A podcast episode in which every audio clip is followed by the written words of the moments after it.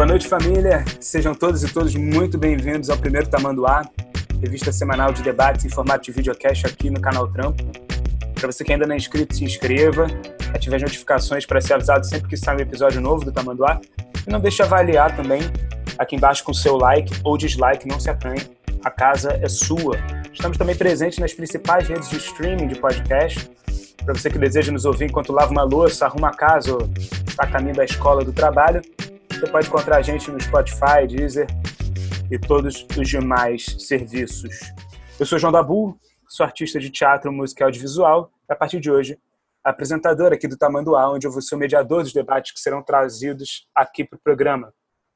E formando a banca debatedora aqui do Tamanduá, temos Jaque Vasconcelos. Bem-vinda, Jaque. Oi, gente, boa noite, tudo bom? É, sou Jaqueline Vasconcelos, sou professora da rede pública, sou conciliadora aqui no Tribunal de Justiça do Rio, sou artista, sou mulher, sou lésbica, enfim, espero colaborar. Também aqui com a gente, ele que foi um dos artistas convidados do Vancouver, Felipe Filgueiras. Mais uma vez, bem-vindo, cara, três anos depois. É, pois é, né? Eu estudei com o João durante a adolescência, desde então eu tenho, assim como ele, é uma tento ter uma percepção crítica sobre os assuntos. Sou também designer, faço mestrado em design é, e no ramo da arte, né?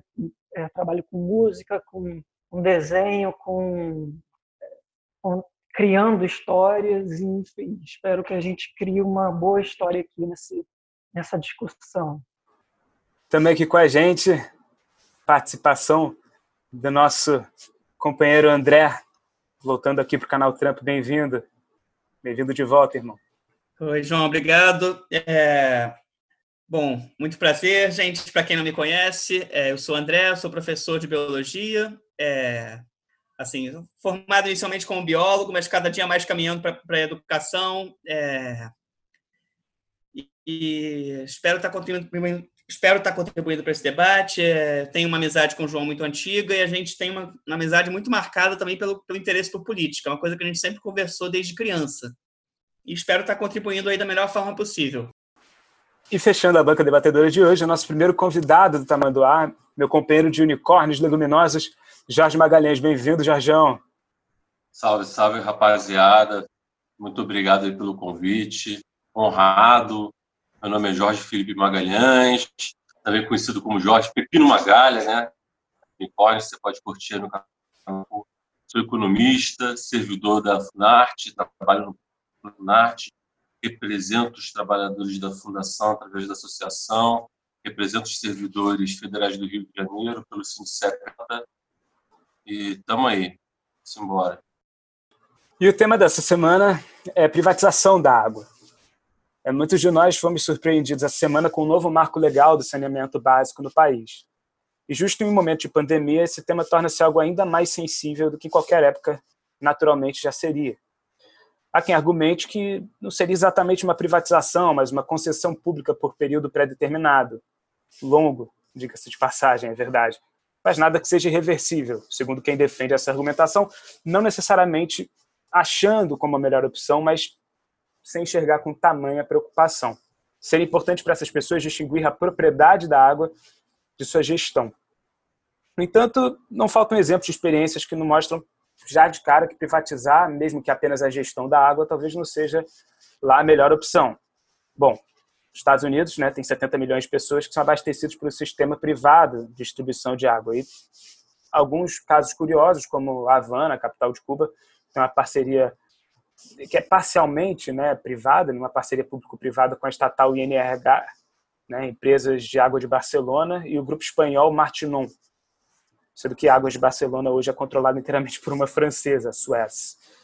E tem também o maior caso de privatização do sistema de água e esgoto do planeta, que foi dado lá em 79 na China. Né? Hoje, algum, algumas cidades, né, como a capital, é, como a capital financeira e a capital política do país, né, Xangai e Beijing, ainda são, ainda têm sistemas de água e esgoto geridos por empresas privadas.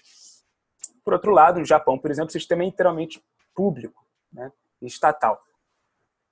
E, em Berlim, em 99, a cidade teve suas águas privatizadas após problemas fiscais derivados da reunificação, mas a partir de uma iniciativa conjunta dos partidos social-democráticos e cristão-democratas.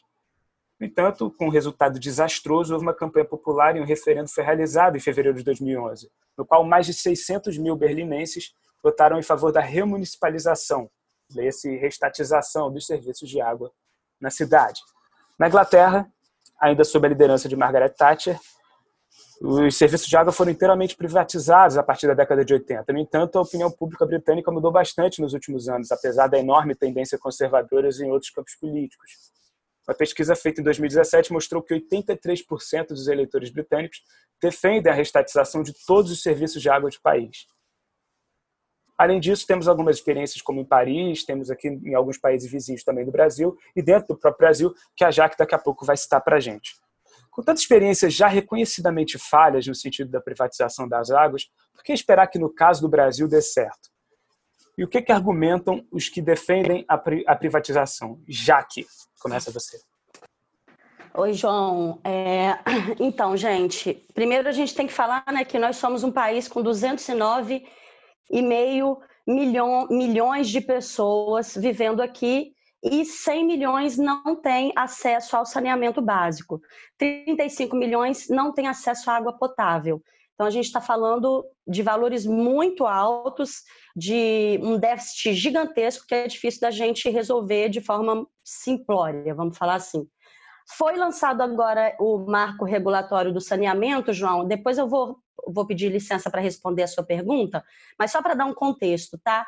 O que é o marco regulatório do saneamento? Ele é um projeto que tem por ideia é, que as licitações para concessão às empresas públicas e privadas aconteçam na prestação de serviço de água e esgoto. O que, que significa isso?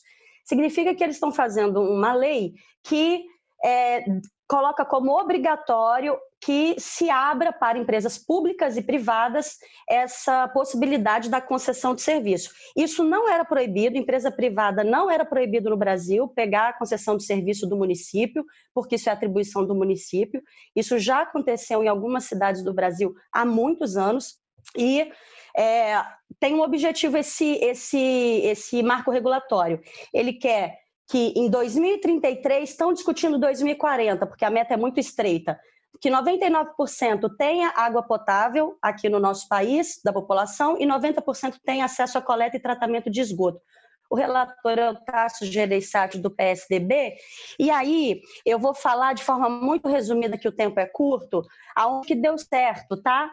Muita gente fala que Paris deu errado porque restatizou, só que não foi isso que aconteceu em Paris. Paris vem está, é, privatizando desde 1890, salvo engano, 86, e, é, e privatizou, estatizou, privatizou, passou 30 anos privatizada, é, quando foi em agora por volta de 2013, 2010, 2013, é, entrou outro governo em Paris que decidiu que não ia renovar a concessão do serviço privado. A concessão do serviço privado em Paris não foi questionada. O que não houve foi uma abertura para essa concessão. O que, que aconteceu nesse tempo? Todo o sistema de esgoto de Paris foi trocado, a, a, o abastecimento funcionou melhor, é, a água encareceu para a população, mas funcionou. O governo que entrou não quis renovar e é, substituiu abaixo do esperado. Paris hoje, João e pessoal, é o só investe um terço do que deveria no saneamento básico.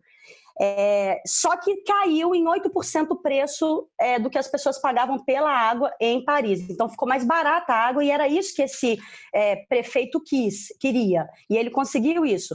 Só que eu quero lembrar que ele conseguiu isso mantendo a qualidade da água porque já tinha uma estrutura privada ali de 30 anos de concessão. Tá? Argentina, lugar que deu errado, resumindo, não cumpriu as contrapartidas, se endividou, descumpriu as cláusulas, é, fez um desenho regulatório que atendia interesse do governo que estava no momento, é, fez cobrança de taxa para a população de baixa renda, então foi tudo errado. Aqui no Brasil, a gente teve Limeira, que deu certo, é, Limeira tem 100% do esgoto tratado, a perda de água era de 45%, hoje é só 14,5%. E deu muito errado em Manaus, que é o pior é, é, quinto pior município é, pelo Instituto Trata Brasil de saneamento básico. A água ficou mais cara e o saneamento é horrível. E lá é privatizado há 20 anos. Ok. Jorge? É, eu faço o convite para a gente refletir sobre o capitalismo, que é o sistema que controla a lógica através da, da propriedade do lucro e dado a um esforço que já existe, mas a gente se afasta de um mais social, a gente poderia pensar em exceções como bem público. Aí já, já foi falado da água, já foi falado da educação, enfim, cada um pode fazer a reflexão de que aquilo que poderia ser de todos, independente de condição financeira. E a questão da água e também a questão do dever do Estado, né? o Estado ele teria uma função reguladora, distributiva. E o, a água como um bem público, sendo gerido pelo Estado, acaba sendo gerido pela sociedade. Então tem o rico que ajuda a pagar a água do pobre. Né? E, aliás, o pobre também paga a água dele, né? através dos impostos. Com a privatização, é, o rico não vai mais ajudar a, água do pobre, né? Ele vai ter que tentar até gerar um pouco mais de riqueza para ter uma condição de, de ter um, um, um dinheiro para poder pagar aquele custo ali, aquela coisa que deveria ser um bem comum, que é elementar a vida. E privatização também aumenta o custo porque o Estado é de lucro, né? Enquanto que a empresa privada precisa desse lucro. Então, a tendência, assim, ou a empresa vai abaixar ou ela vai aumentar o valor da água, né? Porque vai ter que baixar algum custo aí para poder, porque o salário dele, não, o lucro dele normalmente não vai baixar. Então, a experiência que a gente tem, assim, até acertando aquela previsão de Marx, né? Que a gente, no, no mundo capital, capitalista, ele socializa o preço e privatiza o lucro, a gente observa o caso do Banerj, lá atrás, quando foi privatizado, a Auditoria Cidadã da Dívida, que é um movimento que existe aí desde o ano 2000, analisando dívida pública, ela observou que lá nos anos 90, na privatização do Banerj, o Itaú ficou apenas com ativos o Estado do Rio de Janeiro absorveu do Banerj. É, assim, é o que o Marx falou cristalizado. Né? Está nos papéis, há um estudo da, do sindicato, do Sindifisco, né? de auditores fiscais, e fica essa reflexão. Segue a bola. Felipe? Olha, é, a, eu, considero a, água como um, o saneamento, o acesso à água, como, como um problema de, de, de saúde, é do interesse público, questão da saúde, é, vamos dizer, a saúde, a educação e a segurança são o tripé do, do Estado. Eu acredito que todo Estado tem que garantir essas, esses três interesses públicos. É, não impede de, de haver uma iniciativa privada, só que a iniciativa pública ela não não é, ela não depende do, do lucro. Então é importante que ela esteja nesses gastos que muitas vezes você precisa fazer eles o mais rápido possível, mesmo sem ter o retorno a curto prazo. É, infelizmente, o Brasil sucateia todas essas três áreas e, e o saneamento dentro da área de saúde também é, é sucateado. Não que, não que seja a mesma administração, mas eu considero que é um problema de saúde, porque assim como a gente está vendo, está se indignando com muitas pessoas morrendo por aí, se a gente tem uma água sem qualidade, a gente vai ter pessoas morrendo por aí. Pode não ser tão noticiado, mas, mas tem. A gente não pode simplesmente banalizar isso. O que eu acho que a gente deve fazer é evitar mitigar os efeitos do privilégio é, de, um, de um monopólio, seja ele do, do Estado, seja ele é, privado. Porque quando, quando você tem uma, uma empresa ou Estado controlando a, a, o fornecimento de água, ele, a tendência é ele ter alguns tipos de privilégio, de, de controle de preço, de controle de qualidade, tudo. E, e aí devem haver regulações para que isso não aconteça, independente do, da solução que, que for tomada. André? Antes, antes de entrar nessa discussão, eu acho importante, assim, acho que tem assuntos que antes da gente falar, é importante a gente mostrar que a gente tem uma posição. Acho que esse é um, é, é um assunto que eu não consigo entrar. Assim, eu sinto que eu estaria sendo desonesto com as pessoas que estão me ouvindo se eu não disser aqui que eu tenho uma posição. Eu sou, assim, eu vou falar agora nessa fala sobre concessões e privatizações, mas eu acredito muito pouco, eu sou um sujeito que leva muito pouca fé nos dois processos. Eu acho que, assim, é, depois eu vou me estender um pouquinho mais nas próximas questões sobre isso. Mas, é, focando nesse momento na questão da privatização ou concessão da água, nesse caso ela é uma concessão, né, que tem uma diferença. Assim. A privatização, é, por exemplo, é quando o Estado pega uma empresa e vende, como foi feito com a Vale do Rio Doce ou com a Telebrás. Na verdade, a Telebrás tem, tem elementos dos dois, mas a Vale do Rio Doce é um exemplo bom.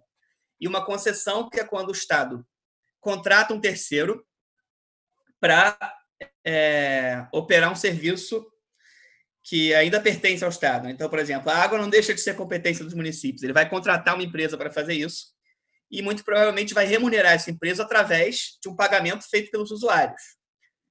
É... Os defensores, assim, a grande defesa em relação a esse processo de concessões, principalmente, que é o, as parcerias público-privadas, inclusive começaram no, no primeiro governo Lula, que elas ganharam muita força. É, a grande defesa é que seria uma forma de enxugar o Estado de executar processos que talvez ele não tenha estrutura para executar no momento. Então, assim, uma empresa pensando em lucro, ela poderia turbinar, por exemplo, a distribuição de água e de esgotos. É, tem algumas razões, eu tenho algumas razões pessoais para acreditar que isso não acontece, principalmente pelo histórico das concessões no Brasil. É, eu tomo muito como exemplo aqui o Rio de Janeiro, por exemplo, os transportes aqui do Rio de Janeiro que aqui no estado a gente tem uma questão que nós temos muitas concessionárias em geral que o estado para conseguir uma concessão ele tem que oferecer um contrato em que basicamente o estado fornece tudo e é, a concessionária só opera o sistema. Então, por exemplo, o metrô do Rio de Janeiro que é concedido, quem faz todas as obras é o estado. É, por conta disso, o custo acaba sendo muito maior.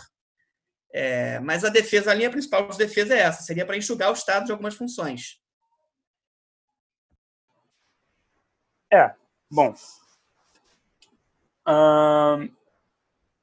Pegando algum, alguns detalhes em cima do, de considerações tanto do André quanto do Jorge, é, algumas empresas elas são consideradas fundamentais, né? ou eram, né? até mesmo estrategicamente, por exemplo, combustíveis, telecomunicações, a água, assim, é, saneamento, me parece ser seu cúmulo do entreguismo, sabe? No sentido de do, do, do Estado se desfazendo mesmo, né? É o bem essencial maior, né? Assim. Tem, tem uma peça do Brecht chamada Alma Boa de Setsuan. Uma peça fantástica, eu recomendo a todos que estão assistindo, inclusive a todos os companheiros aqui presentes e a companheira já também, que já deve ter conhecimento dessa peça. Essa peça ela retrata, enfim, toda uma história que, que se passa no, no, no interior, da, é, no interior, se não me engano, da China. É, é, não, é na, na, cidade de Sichuan, né? da China. E lá tem um, o aguadeiro, o vendedor de águas.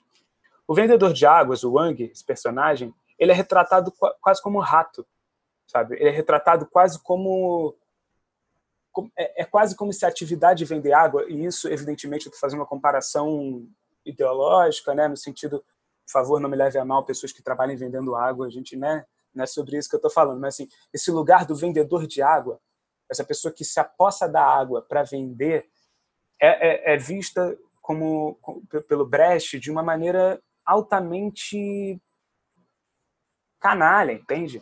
E assim, é, a gente vê isso agora acontecendo na atualidade, é, é de uma maneira institucional, no sentido de privatizar o acesso à água em última instância, realmente é, me parece bastante delicado e perigoso. Jorge.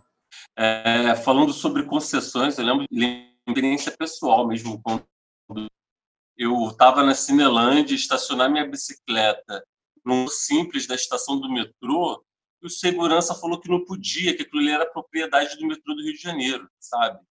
O, o funcionário do metrô, o negócio no meio da praça, é um pouco da lógica privatista, aquilo ali é uma concessão. Né? Ele está apenas gerindo aquilo ali para a sociedade. Né? Então, a gente já está sendo um, permitido assim, de lucrar, né? Exato, não, e sempre tem um, também um approach né, é, desnecessário e cheio de preconceito. Então, isso eu acho bem estranho, né? E também eu acho importante só comentar uma coisa em relação ao valor da água, preciosidade da água, e como isso está cada vez mais evidente, e como o Brasil é a maior reserva de água doce do mundo, e como isso chama a atenção de, assim, a água, o destino da água fica muito mais valioso que o petróleo. Eu não estou falando isso assim, não estou tirando do ar, não.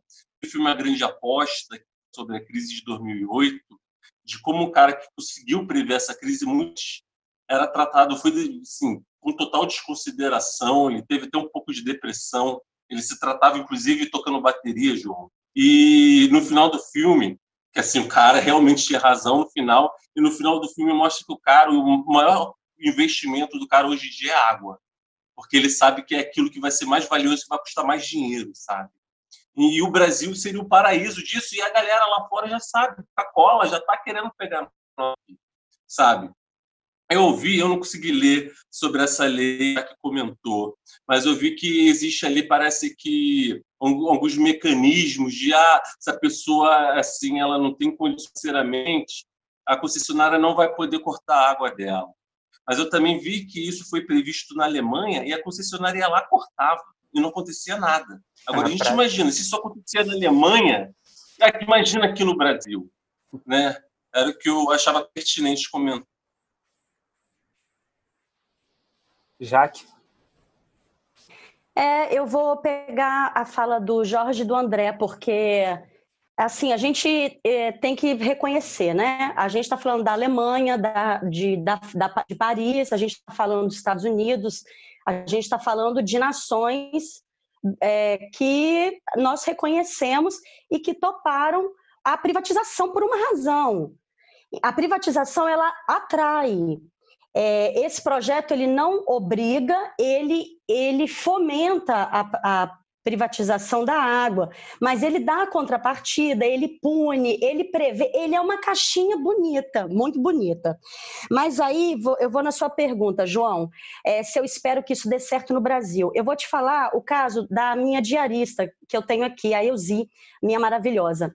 A Elzi mora em Cosmo e lá não tem água lá a água cai é, de acordo com uma frequência que vai lá se saber. A gente trabalhou em presídio, né, João? Trabalhei 10 anos em presídio, pessoal. Presídio tem a hora de cair água, não é porque é presídio, é porque é bangu. Então, assim, a gente se lixa para 100 milhões de pessoas que já não têm água. Será que a gente vai agora fiscalizar? Porque todos os lugares que deram errado, o problema foi fiscalização. Eu não vou entrar aqui na discussão se eu acho que estatizar ou privatizar é bom ou é ruim, porque eu não penso de forma estanque assim, eu vou caso a caso, como você disse, tem coisas que funcionam, né? Então, assim, a gente consegue fiscalizar? Né? A gente consegue fazer isso acontecer porque a empresa estatal, João, não garante que ela sirva ao interesse comum também. A gente já não fiscaliza. A gente já tem o povo aqui no Rio de Janeiro sem esgoto. Tivemos uma crise aqui agora na cidade esse ano, por conta da geosimine, que depois viram que não era geosimine, era fezes. A gente só se é, ocupou e só resolveu rápido porque foi todo mundo. Foi São Conrado, foi Ipanema, foi Leblon, foi a Zona Sul Carioca. Agora, a Zona Norte está lá com água pingando só à noite, 40 graus no Rio de Janeiro, e a gente não liga. Então, eu acho que vai acontecer? Acho que não. Porque o projeto é ruim? Não. Porque privatizar, nesse caso, não vou entrar nessa discussão, mas porque a gente não fiscaliza. E se não fiscaliza num país como o nosso, esse histórico de corrupção que a gente tem, boa conta que a gente vai ter que fazer, entendeu? É, acho que se estatal já não estava atendendo da mesma maneira, né, já estava é, privilegiando é, quem, quem mora no Leblon, quem mora na Zona Sul, Acho que privado, tão mais. Enfim, é, vou tirar o assunto então, tá? Um, vou para aqui para nossa segunda provocação, que dialoga bastante com uma coisa que a Jaque já introduziu aqui, né? Que é a questão de que no final do ano passado, no início desse ano, a gente teve uma crise seríssima né, na distribuição de água aqui no Rio de Janeiro por parte da SEDAI. Queria perguntar para vocês é, se vocês acreditam que esse tipo de sucateamento pode ter sido utilizado como desculpa para os que defendem a privatização. Né? Vocês acreditam em algum tipo de articulação, ou até mesmo eventual conspiração nesse sentido? Uh, André. Olha, eu não diria que uma conspiração. Eu, eu, eu tenho uma. É, eu acho que é, é assim, a gente, a gente cria muito essa visão de conspiração, mas na verdade as pessoas com poder, é, conspiração envolve sempre uma coisa muito organizada. Eu tenho a visão que as pessoas, quando elas têm poder, essa organização não é tão necessária. Então, assim, é, o cara não precisa fazer muitas articulações para sucatear nossa água. Não, ele controla os recursos que vão para lá. É só cortar esse recurso pela metade, que daqui a um ano a gente vê o resultado. Que foi basicamente o que aconteceu agora foi um corte de recursos na SEDAI, uma demissão de técnicos lá que, que aconteceu é, pouco tempo antes, no início desse governo estadual. E assim, aí a gente volta também para aquela questão que eu falei lá no início. A gente tem é, no Rio de Janeiro, a meu ver, o histórico aí, é, eu não falo tanto das privatizações, apesar de que também pode se aplicar a elas, mas o nosso histórico de concessões no Rio de Janeiro, a meu ver, é muito desfavorável. Assim, acho que foi um modelo que, que claramente não se adaptou bem ao Rio de Janeiro. É, a gente vê aí, as, as concessões seria uma licitação onde ganha a empresa basicamente que fizer o maior número de comprometimentos é, com o Estado, né? que se, se comprometer a prestar, mais, a prestar a maior quantidade de serviços em relação àquilo. É, aqui no Rio de Janeiro, o que a gente tem em geral são processos é, pouco transparentes, é, até mesmo pelo histórico dos nossos governos aqui, com vários governadores na cadeia e tudo isso. É, processos pouquíssimo transparentes, em geral com contratos que assim exigem muito pouco das empresas e oneram muito o Estado. Eu, nesse caso, tendo a defender, muito por conta da minha experiência aqui no Rio de Janeiro, mas também por outros casos, é, uma separação mais firme entre o Estado e a iniciativa privada. Eu não sou contra a existência das empresas. Eu acho que, inclusive, uma empresa que vende água não é algo a ser proibido. Mas eu acredito que quando o Estado tem uma empresa estatal, é, a gente, ela ele tem um motivo para ter essa empresa. E aí a gente entra em questão estratégica. Para mim, tudo pode ser estratégico para um país no mundo capitalista. Que a gente está falando que, assim, mesmo que seja algo que não garanta a sobrevivência imediata do país, mesmo que você seja um país ultra socialista no mundo capitalista, você tem que vender alguma coisa para sobreviver. Então, qualquer serviço que o país possa prestar bem para sua população ou para fora pode ser considerado estratégico. Nesse sentido, eu acho que uma estatal representa o investimento do povo há muitos, há muitos anos atrás, e a gente simplesmente vender, se desfazer desse investimento não é a coisa certa hoje. Sim. Jaque?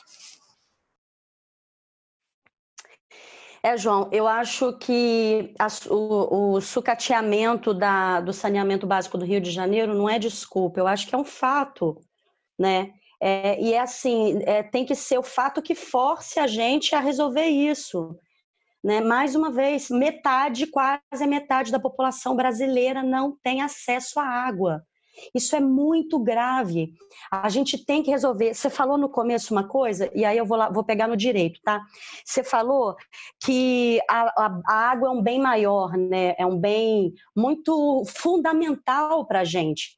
E aí eu vou falar de direito fundamental e direito humano. Por que, que a água é um direito fundamental um direito humano? Porque todo mundo precisa dela para viver. Se a gente não tiver água agora, se a gente não lavar a nossa mão, e aí eu já estou respondendo na sua pergunta, que é um momento de pandemia, se eu não lavar a minha mão, eu vou ficar doente, eu vou adoecer, eu vou morrer, eu vou onerar o Estado, porque eu vou para o hospital público. É, o problema, João, é que esse bem só é um bem maior se ele servir à população. E nesse momento ele não está servindo. Então, a gente não pode falar que a água é um bem maior se 100 milhões de pessoas estão passando fome, estão, estão passando sede e estão vivendo no esgoto. Então, assim, é, a gente, eu acho que o momento, é, ele, ele não é desculpa, ele é o que grita que a gente tem que ver, tem que resolver isso. Né? Seja estatal ou seja privado, que a gente resolva.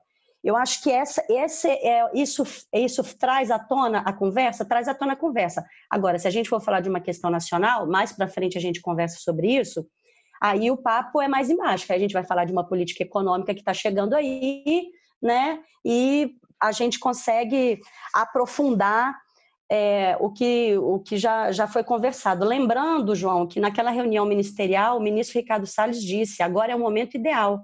No apagar das luzes, a gente passa muita coisa. E passou. E passou porque foi uma violência a vitória desse projeto, de aprovação desse projeto, tá? No apagar das luzes. Jorge.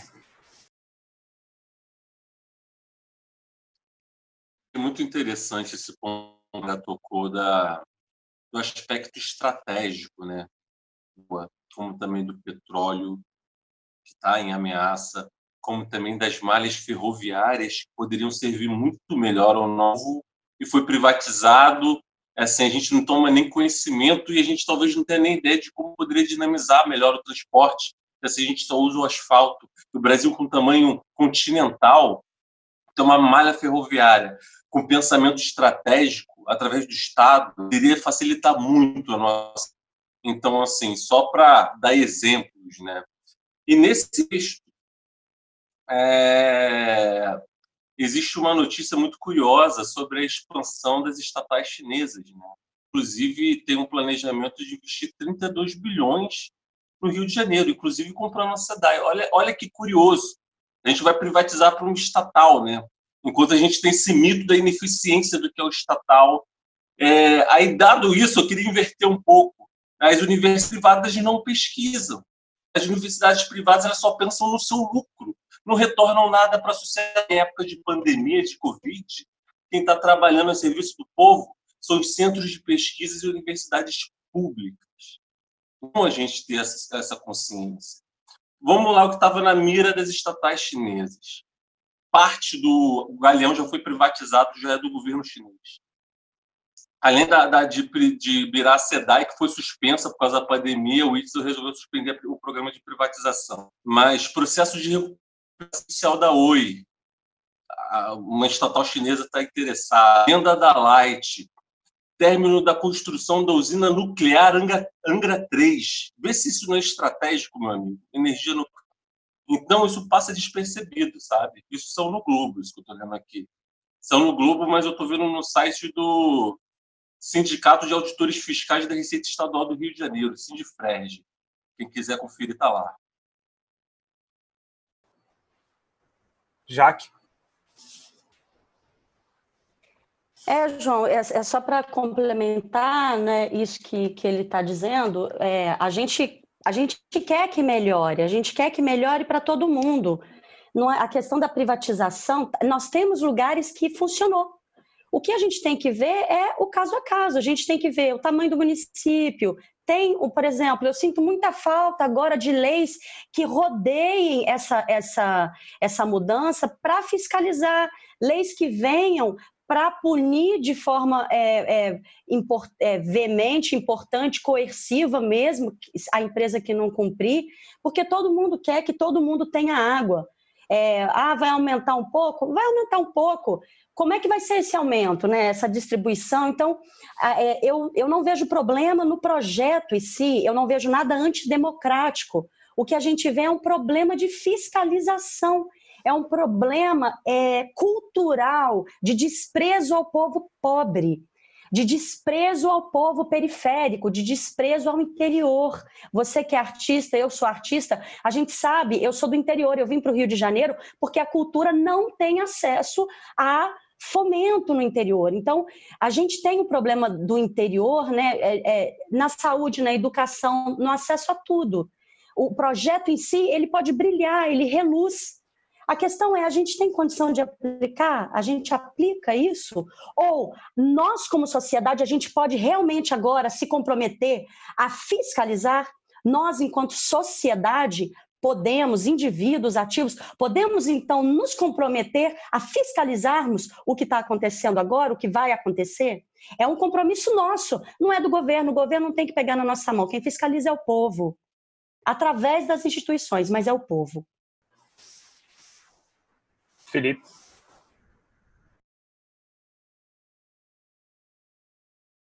É, eu discordo um pouco da, da afirmação que, que as universidades privadas elas não, não produzem é, nesse sentido. A, a, PUC, onde eu estudo, ela está é, adaptando todas as pesquisas, não todas, obviamente, mas está incentivando as pessoas a, a adaptarem a pesquisa para esse momento de pandemia, gerando, é, criando projetos de para construir máscara, é, para distribuir esse equipamento, para pensar. E agora, o contexto da pandemia, levar esse contexto em consideração para, é, em benefício da sociedade também. Eu vejo que, pelo menos a PUC tem, tem esse olhar. Eu acho que questão do Brasil é que ninguém confia em ninguém. É, eu não, duvido nada que tenha pessoas que queiram fazer, que tenham interesse em, em de repente, sucatear a empresa pública para poder entregar depois. É, mas eu acho que todo, todos nós somos é, corresponsáveis pelos problemas e pelas soluções que a gente cria. Eu acho que a gente não pode simplesmente se isentar da, da nossa responsabilidade dizer, não, é tudo culpa do, do outro, ele que está mal intencionado e eu tô, tô limpo. Eu acho que não é bem por aí. É, a gente tem que sim ter cuidado com os grandes, com os poderosos, e isso inclui as grandes empresas. É, é, eu acho que a gente acaba generalizando, mas as grandes empresas elas têm um papel muito forte na questão do lobby, do conchavo com o Estado para fazer as coisas para o interesse exclusivo delas.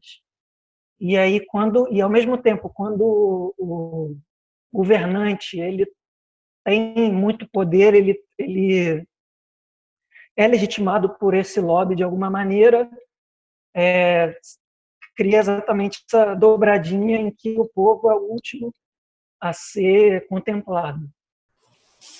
Jorge? É lógico que há exceções, né? Para toda regra há exceções. Agora, vai colocar a PUC ali no meio do universo das universidades privadas, né? De uma maneira geral, realmente. Não é para.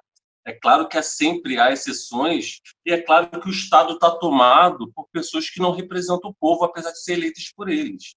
Estão representando uma casta empresarial das piores possíveis. Isso não quer dizer também que todo empresário é corrupto, é um porco escroto, não é, não é isso dizer. Agora, que há uma onda liberal, o Brasil está sendo usado como uma, um laboratório para isso, para mim, particularmente, está dúvida. Não resta dúvida que a coisa está dentro do Estado e está usando isso para se destruir de dentro para fora. Eu vejo esse, esse movimento é, Há quem possa achar que, que é uma questão de, de vacinação, mas eu vejo várias, né?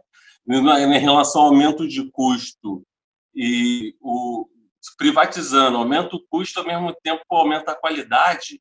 Eu não sei se esse aumento de qualidade compensa a função do Estado de distribuir, de alocar e de equilibrar as condições e de dar acesso também sabe? Sem representar nenhum interesse privado e tentando representar o interesse de todos.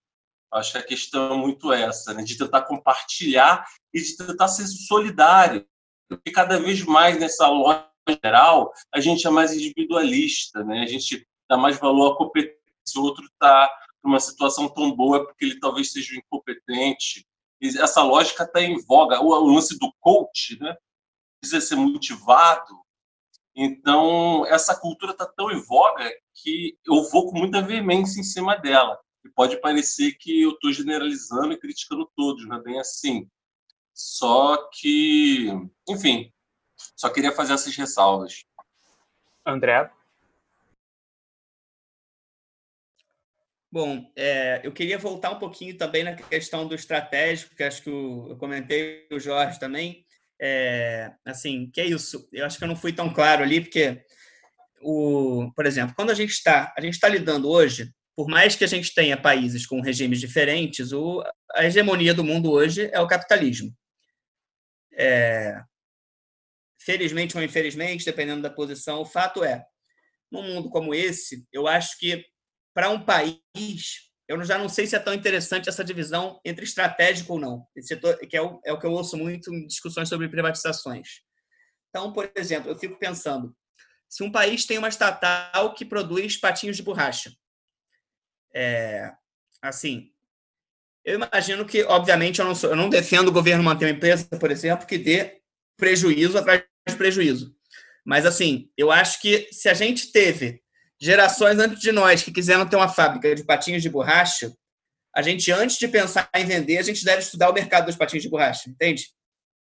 Porque no mundo de hoje, assim, patinhos de borracha são uma mercadoria também, sabe? O que eu quero dizer é, é eu não sei se é só questão de ser estratégico. Para mim, o que já é nosso, é, você pensa, você pensa em gerar renda, em gerar lucro com aquilo, em gerar, gerar receita para o país com aquilo, antes de se desfazer. E ainda mais agora que a gente está falando de água, não de patins de borracha, ou de correios, ou de serviços que, a meu ver, são totalmente essenciais, sabe? É, muitas vezes eu, eu já escutei de pessoas que parece que eu sou contra a existência de iniciativa privada. Eu não sou contra, mas eu acho que eu, eu defendo uma separação maior, sim. O que nasceu público deve continuar público, sabe? É, eu acho que isso é um, uma questão importante. Então, por exemplo, uma empresa que foi fundada pública, que teve o nosso investimento ao longo de anos, é, quando você entrega para um outro grupo gerar lucro, você está se desfazendo daquele investimento. E dificilmente você vai pagar o investimento ao longo de anos em um único processo, numa única vez. E, por fim, eu acho que essa lei tem uma questão que é o seguinte: o nosso país é, tem uma Constituição também muito, muito complexa e extensa. Eu acho que isso também. É, às vezes eu tenho a impressão que a gente precisa estudar mais formas de aplicar as leis e menos canetadas, menos coisas para escrever sobre leis, sabe? É porque, assim, a sensação que me passa, André e companheiros, companheiras, é, a sensação que me passa é que as pessoas não não dão exatamente a devida dimensão para você privatizar algo. Porque, assim, é, quando, quando você tem um, um, um, uma empresa deixa eu tentar reformular. É, claro que concessão pública é, é, elas acontecem, né? Então você fazer uma concessão de uma de uma empresa pública, né? Enfim, isso houve, acontece direto na Petrobras, todas as empresas de combustível sempre faz concessões, faz leilões e tal. Mas, cara, quando você privatiza, é quase como se. O, o que, que faz alguém pensar que é razoável um ser humano deter o direito sobre a água do outro. Isso é, é quase como se é um, é um, bem natural, sabe? É tipo é, é, que nem areia. É que nem chegar na areia da praia e dizer não, a areia da praia agora é minha, a praia de Botafogo, a areia da praia de Botafogo, ela me pertence. Eu vou tratar ela, eu vou vender ela como eu quiser. E há de você se ousar pegar ela. Então assim, claro, você tem uma empresa estatal para você ter uma regulamentação, para você ter um tratamento, para você garantir um, um, um, um, padrão de qualidade, isso é uma coisa ok, compreensível. Mas ainda assim é uma coisa se questionar, tipo, você, você é, é posse, sabe? Eu vou pagar pelo uso da água, vou, daqui a pouco a gente vai estar pagando pelo, pelo ar que a gente respira. Né? Enfim, é, eu vou fazer girar o assunto aqui para o último, é, algumas pessoas já colocaram ao longo desse debate e eu torno a trazer esse assunto particular. Em um momento como esse de pandemia, as pessoas estão preocupadas com um milhão de outras questões, sem poder sair de casa, eventualmente para se manifestar ou mesmo para fazer suas coisas, quando muitos são, são obrigadas por questões de trabalho, né, tendo de se preocupar diretamente com a propagação do vírus. Mas, ao mesmo tempo, a higiene o acesso à água potável está se tornando mais do que nunca um assunto fundamental e de interesse de todos. Não que antes não fosse, mas agora a higiene é a grande questão do planeta. Vocês sentem que esse acordo vem no apagar das luzes? Que, que, ele, vem, que ele acontece por debaixo dos panos? O que, que esse movimento de privatizar a gestão das águas dialoga com a política do Paulo Guedes e o fato de estarmos numa pandemia contribui para a aprovação desse marco? Jorge.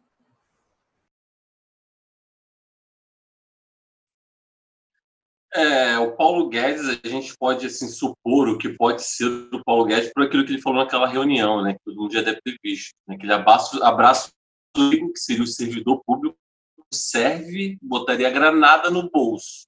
Ele falou isso. A gente pode supor quem é o Paulo Guedes. Eu imagino que dada toda essa pandemia, ele deve estar fazendo conta e vai economizar na previdência social, com a aposentadoria. Já está morrendo, morrendo um monte de velhinho, saca? Eu tenho um grande suspeita que o raciocínio dele é por aí. Como também é, eu queria lembrar, cara, essa questão anterior, grandes avanços também. Assim, eu não sou a favor de um Estado totalista. Acredito muito que há mercados que devem haver uma livre competição. Acho legal o Elon Musk mandar foguete com o dinheiro dele para o espaço. Acho bacana. É, mas, ao mesmo tempo, por exemplo, os grandes avanços que fomentaram grandes projetos empreendedores veio de investimento público. Né? A internet ela surgiu num contexto de guerra, na Segunda Guerra Mundial essa tecnologia que a gente está usando é, provavelmente foi desenvolvida na NASA. Eu já ouvi uma pesquisa nesse sentido, que muito desses aplicativos que acabou, nesse que se popularizou, começou num projeto de uma estatal americana lá de exploração espacial. Então, ela caminhos, né? Porque normalmente o que dá lucro existe um, um conceito muito interessante do de da. Ai, me fugiu o termo. Obsolescência programada, né? Existe uma lâmpada a vida inteira, só que eles não querem vender isso, não vai dar lucro, sabe? Então, esse contexto é muito perigoso. É... e o Paulo Guedes ele está totalmente dentro desse tipo de pensamento, né?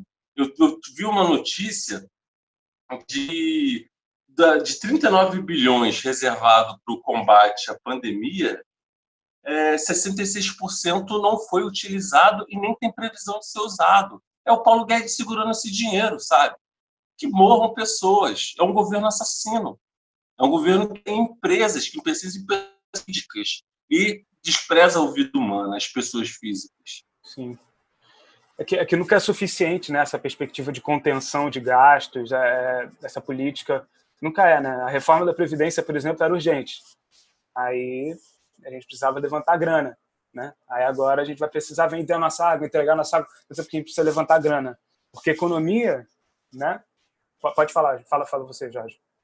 É que é uma história que sempre se repete, cara. Eu lembro lá atrás na Dilma, esses caras diziam que o PIB é do a reforma trabalhista é ter emprego para todo mundo, a previdência resolve, a gente só vai para um buraco cada vez mais fundo, sabe? Então, eu vou insistir que o papel do Estado não é esse, está rolando uma inversão. E centralizar recursos ele tem que distribuir. Obrigado, cara. Imagina, é, essa perspectiva mesmo, né, de, de, de você ir, ir, ir dando, dando é, pedindo a mão, aí a pessoa dá a mão, você vai pegando o braço, e aí é, é, não para, não para isso, porque a, o, o Estado vai ter sempre mais o que vender para conseguir, né, e sempre mais dinheiro para querer. Enfim, Felipe.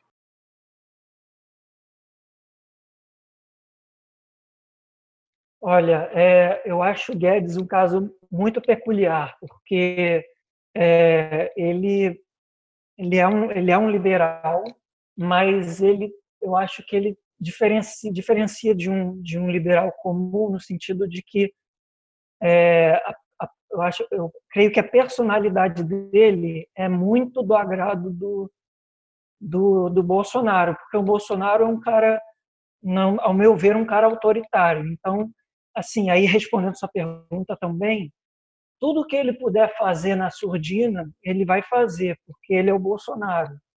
É, e mesmo se não for na surdina, ele ainda tem algum apoio pelo fato da campanha deles ter sido é, ter hackeado a democracia, vamos dizer assim, né? Ele se espalhou de uma forma muito de uma forma enorme, convenceu muita gente de que ele era a esperança, de repente, do, do, do que você tem de conservador dentro de você, ele se tornou a esperança. E, enfim, então, eu não duvido nada que, e ainda mais o, o Paulo Guedes, que trabalhou com Pinochet também, que a personalidade dele é muito voltada para para autoritarismo, para trabalhar, para conseguir trabalhar com governos autoritários. Pelo menos é algo que eu, que eu venho pensado. É, e eu acho que, que é por aí. Eu, e, enfim, é diferente de um, de um liberal, porque o liberal dificilmente ele vai conseguir atrair a atenção do povo. Geralmente as pautas liberais são muito impopulares. Assim como, às vezes, é, os é, intelectuais, independente do lado, eles têm uma certa dificuldade de, chegar no povo por, por, por acabar assim, se aprofundando muito no academiquez que faz com que se, é, tudo que eles pensam se torne algo muito abstrato, muito teórico, e aí ir para pôr na prática, ir para enxergar o, o contexto lá, a situação que, que o povo está passando. É, é muito é muito complexo isso, entende?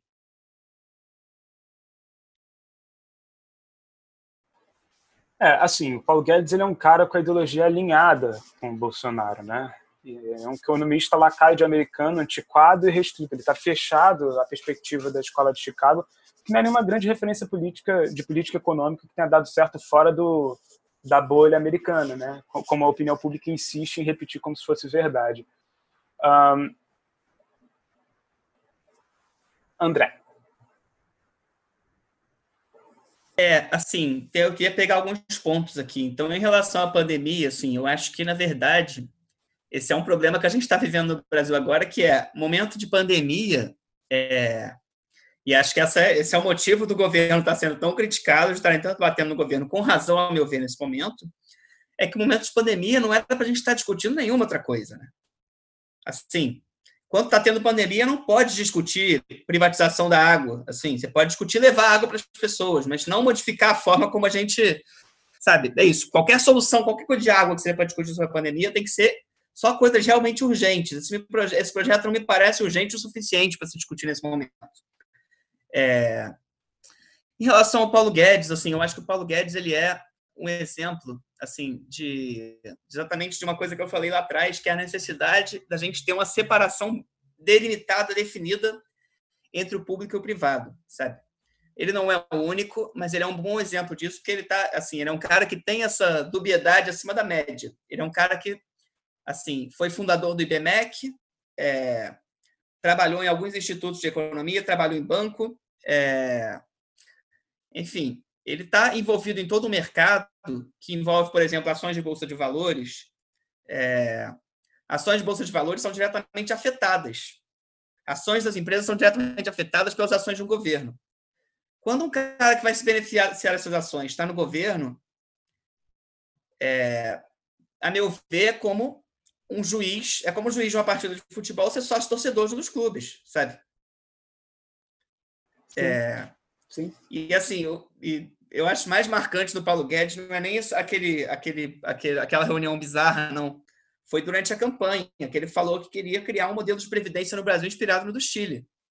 Sim, o Chile, que é um país na América Latina recordista em suicídio de idosos, porque tem, tem, tem aposentados lá que tem que ver com o que seria viver com 200 reais no Brasil.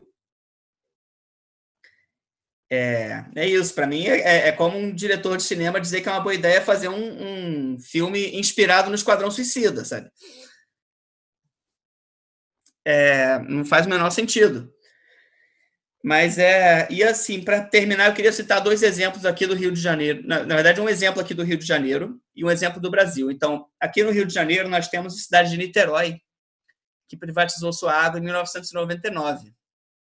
E eu acho é, assim o mais o mais irônico disso tudo eles privatizaram e parece que só depois a empresa percebeu que não tinha fonte de água em Niterói. Então a empresa ficou responsável por distribuir uma água que não existia, que era fornecida pela SEDAI.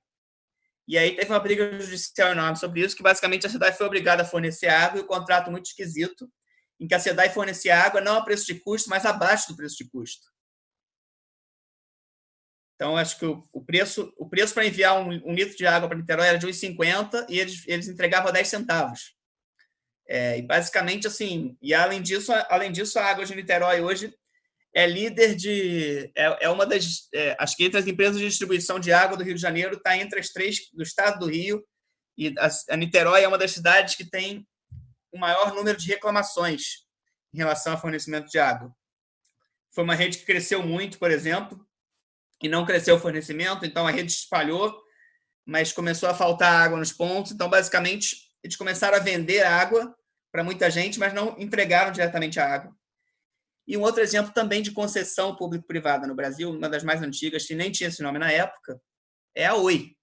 A empresa que a gente chama de Oi hoje é, na verdade, uma. Ela, diferentemente das outras operadoras, ela não é uma operadora de telefone. Ela é uma concessionária que opera o sistema Telebrás até hoje. E por conta disso, é, essa mistura de público-privado, a meu ver, é o melhor exemplo disso. Entre as companhias telefônicas, que no Brasil não prestam bom serviço, já em geral, em média, uhum. ela é a líder de reclamações no Brasil inteiro. É considerado o pior serviço em todas as cidades do país. Sim. É, assim. É, acho que isso diz muito para mim, sabe? Não, total. É, eu, eu, eu, bom, eu concordo com a perspectiva de ausência de urgência, né, que você falou. Não, não tem a menor necessidade, por isso eu coloquei essa, esse questionamento se foi por debaixo dos panos, né. É, e assim, cara, o Paulo, Paulo Guedes ele tem essa característica, ele é um sanguessuga, né, ele não consegue. Tudo que ele pudesse desfazer em nome de recolher alguns trocados para expor, expor como se fosse um grande feito dele, ele vai entregar. Ele vai entregar tudo.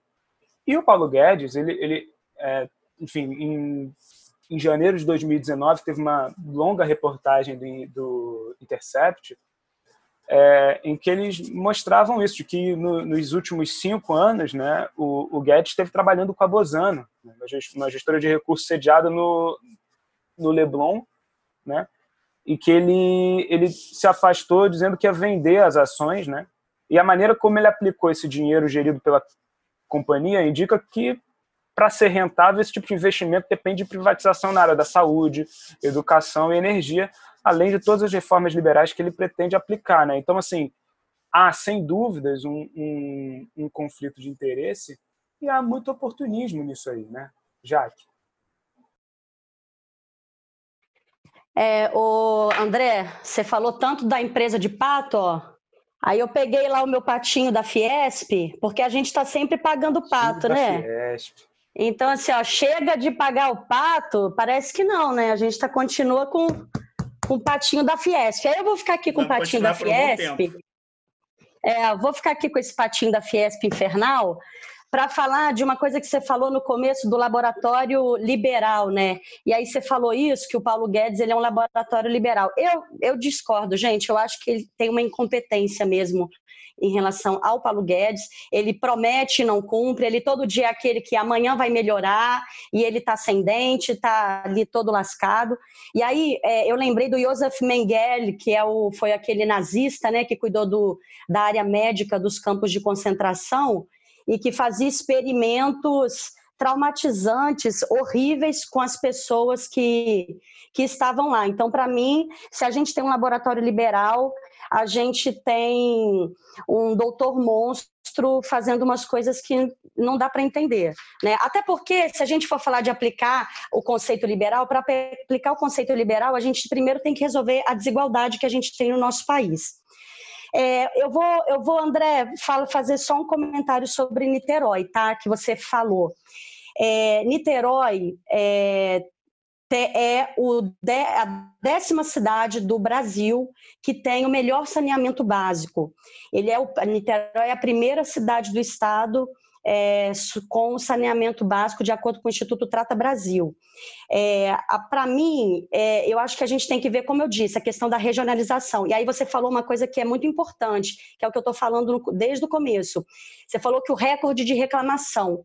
Problema sempre vai ter Então, é isso que eu falo, que é, a, o lugar da população tomar na sua mão essa fiscalização, utilizar os sistemas de fiscalização, de reclamação, para a gente conseguir fazer com que essas empresas façam, cumpram as contrapartidas dela, por, delas, porque a história é, diz que a tendência é isso não acontecer, é ser bonito no papel e quando a gente fala, quando vai aplicar, é, é, o negócio não funcionar. E aí fala, dá exemplo de Niterói. Ah, então tudo bem, Niterói deu certo, deu certo, mas teve problema. Deu certo por causa do povo que está ali fiscalizando, que está pressionando, que está votando, que está correndo atrás, que está é, é, pressionando seus vereadores, que está pressionando o, o, a, toda a administração pública a prestar o serviço. Né? E aí, ó, o meu pato vai mandar um beijo para vocês, ó. Lá vem o pato, pato aqui, patacou lá. Bolsonaro vai aprovar ou vai vetar. ok, ok. Com direito à música, é, eu vou já passar para uma réplica do Jorge, mas rapidamente. Só um segundo. Não é, eu vou, eu vou passar para o Jorge. Vai, Jorge. Eu super concordo com a Jaque em relação a essa necessidade e urgência de social, só que também depende muito do tal quarto poder, né, a imprensa, que é, é um outro contexto, uma discussão muito longa. E, ok, voltando ao Guedes, né, a vaca fria, é, representa um pouco o sequestro da máquina pública pelo interesse privado. Né? Ele sequestra um pouco tudo que deveria ser, é, servir a todos para servir o grupo dele, para gerar o máximo de lucros para a empresa dele, que ele é empresário, né? A gente tem essas bizarrices, a gente tem que vai tomar conta do Banco Central. Assim, é aquilo, né? Que a pessoa não é de instituição que é para ter uma visão estratégica, e chama um cara que está dentro daquela visão mega ultra financista, individualista, para vir para o governo. Então, de novo, insistindo naquilo que eu já falei, é uma inversão. Eu, como economista, eu, fui, fico muito assim é, ressabiado quando ouço que ah, mas o Estado não tem dinheiro. Bom, o imposto vem da palavra de impor, né? O Estado tirar dinheiro de quem ele quiser, dá para quem ele quiser teoricamente, falando de forma mais holística. Sim. E, e ele acaba abrindo mão disso, fazendo exatamente o inverso. Quem mais paga imposto são os pobres, através do imposto sobre o consumo. E o que e acaba quem menos paga são os ricos. Então, e essa coisa está cada vez mais se aprofundando. No final de contas, o Guedes está com a missão de fazer isso, aprofundar cada vez mais. Sim. É, eu vi o patinho da Fiesp, né, da, da Jaque. A gente não pode se esquecer do dólar a seis reais, né? E o Ministério de Imotáveis. Felipe.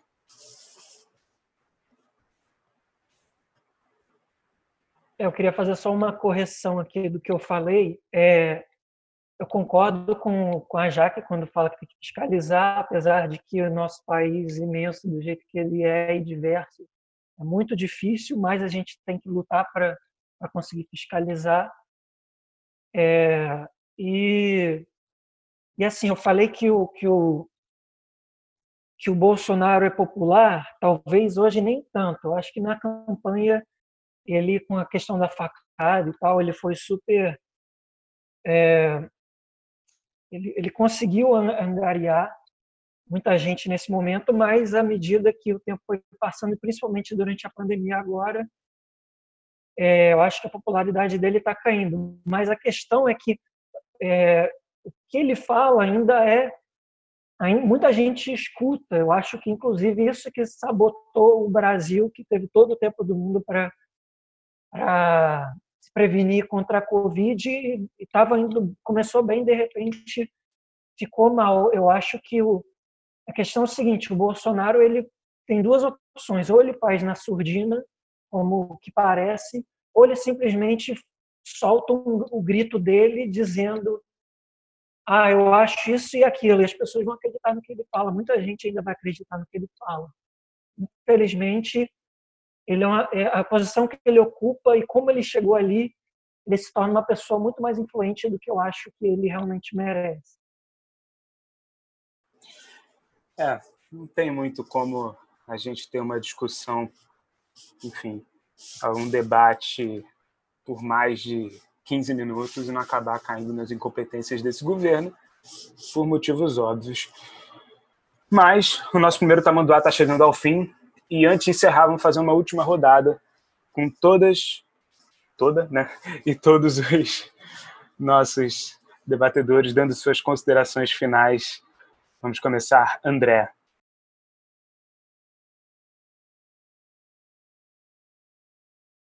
Bom, é, é isso. Eu, assim, esse é um assunto difícil para mim no sentido de é, é, um assunto que eu não consigo separar assim eu, eu procurei, procurei trazer aqui questões também, até um argumento favorável lá no início, mas, assim, é um assunto muito difícil para mim de não me posicionar. É, então, assim, eu procurei também desde o início ser claro que é um assunto que eu sou, eu tenho uma posição muito firme, sabe? Eu acho que essa separação é necessária por conta disso. É, assim, é isso que o Jorge falou, é como se, é como se o Guedes acumulasse os cargos de dirigente de um dos clubes que está jogando e juiz do jogo, sabe? É, e não, não é só ele, ele é o exemplo disso, mas é uma coisa muito comum aqui. Na verdade, grandes empresários não deveriam poder entrar, não deveriam entrar para política, sabe? E eu não sei nem se é uma questão de proibição, é uma questão mesmo das pessoas entenderem que essas pessoas não são bons gestores públicos. É, acho que a gente chegou num, num ponto interessante aí, saindo, é, partindo da privatização da água e chegando num ponto que é que é o que o tinha um, um, uma expressão usada pelo Guilherme Boulos nos debates da presidência, né? Que era a raposa tomando conta do galinheiro. Sim, o Boulos é fantástico. É... O Boulos é impressionante. Jaque. É isso. Agradecer, João, pessoal, todo mundo que é, acompanhou a gente. É, eu acho que eu me preocupo com 100 milhões de pessoas sem água é, e com o tamanho do país que a gente tem, a situação financeira que a gente está. Eu não acho que isso seja desculpa para a gente privatizar, mas eu também não acho que o problema, que tem algum problema muito grave nisso, se isso fosse feito de forma a ajudar as pessoas que não conseguem lavar a mão na casa delas, que fazem suas necessidades é, e rezam para chover logo para poder lavar a favela onde elas moram. É, eu acho que o Bolsonaro vai sancionar e eu espero que tenha política de preços coerente, que não aconteça o erro que aconteceu na Argentina. Eu espero que a gente tenha um desenho contratual bom, eu espero que a gente tenha regulação extra e eu espero que a gente tenha opinião pública, pegando o Jorge, que a gente tenha imprensa para ajudar a denunciar caso essas empresas não cumpram as contrapartidas que elas são obrigadas a cumprir. E que a publicidade sobre isso não seja dada à população, porque ninguém pode, ninguém exige o que não conhece. Então a gente tem que ter conhecimento sobre o que a gente tem que exigir também. É, é, é aquela máxima de vou me preocupar com a galera que está limpando a calçada com a água, vou me preocupar com a galera que está lavando louça, mas as grandes empresas que desperdiçam milhões de litros de água por dia, essas que importa mesmo é minha louça, minha água que está correndo mais. Lógico, né, a gente poupar água, a gente né, se preocupar em, em racionalizar em todos os âmbitos, realmente é importante, é importante mesmo, porque cada cada modificação em nossas bolhas individuais, no final das contas, contribui para menos desperdício, mas né, não é não é quem demora demais para lavar louça para tomar banho quem, quem, no final das contas, é responsável pelo grande desperdício de água do planeta. Felipe. É, repetindo aqui, eu acho que a gente tem que buscar. Primeiramente, obrigado a todos que estão assistindo e aos meus companheiros aqui. Eu acho que a gente tem que buscar dialogar com o povo de uma maneira mais transparente. Isso não acontece. A voz do povo ela é subdimensionada, né? É, as, as maiorias que se tornam minorias também. É, isso se dá através da educação. Mais uma vez eu falei, o Estado ele ele precisa garantir uma saúde, uma educação e uma segurança para todos, e segurança você pode ampliar em outros termos, no sentido de regular bem, as, procurar regular bem uh, as regras que, que forem criadas, mas eu acho que o povo é que vai dizer qual o tamanho que o Estado precisa ter.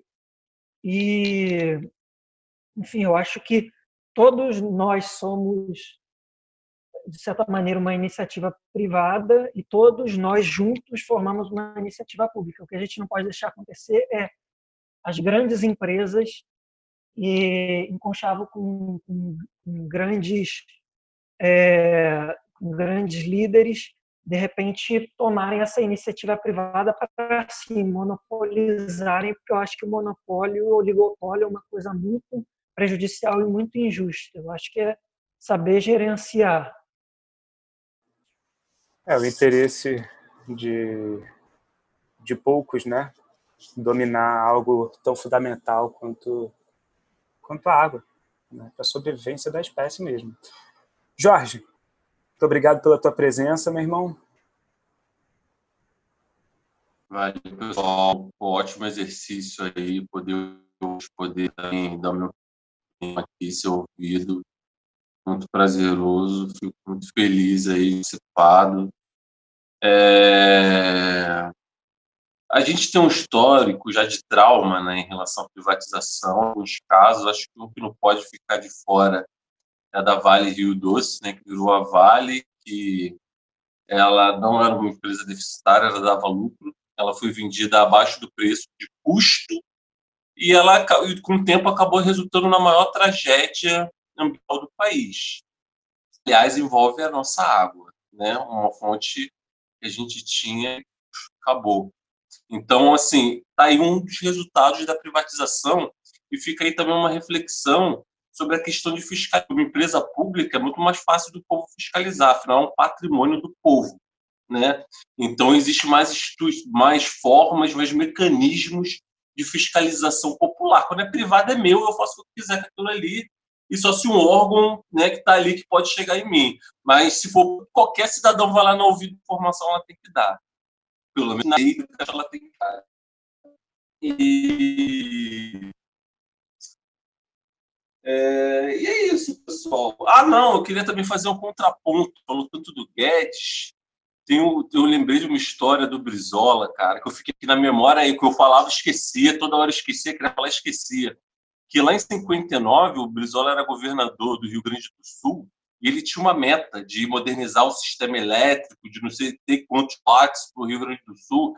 Na época, quem geria lá a energia elétrica do Rio era uma empresa americana, é, Bond Share.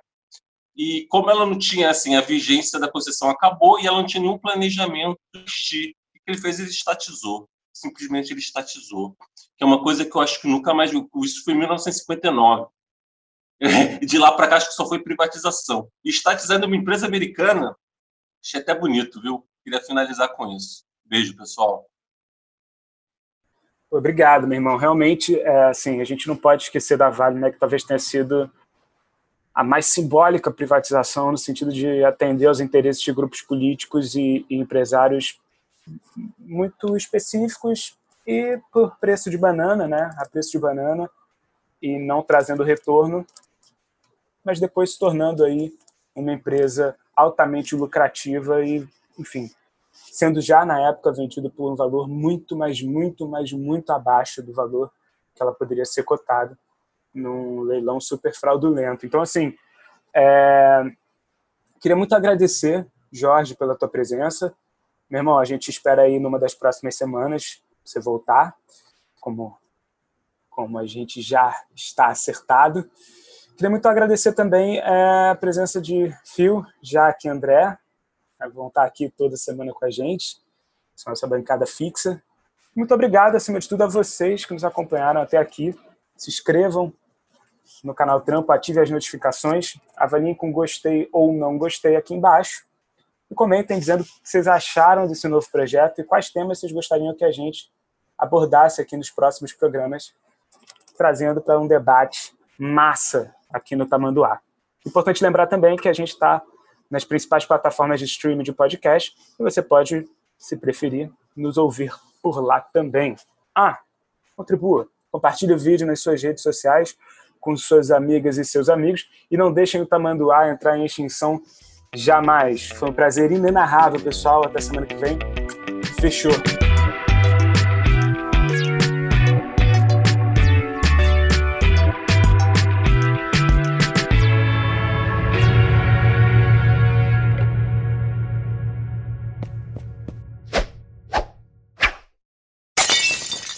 youtube.com barra trampo canal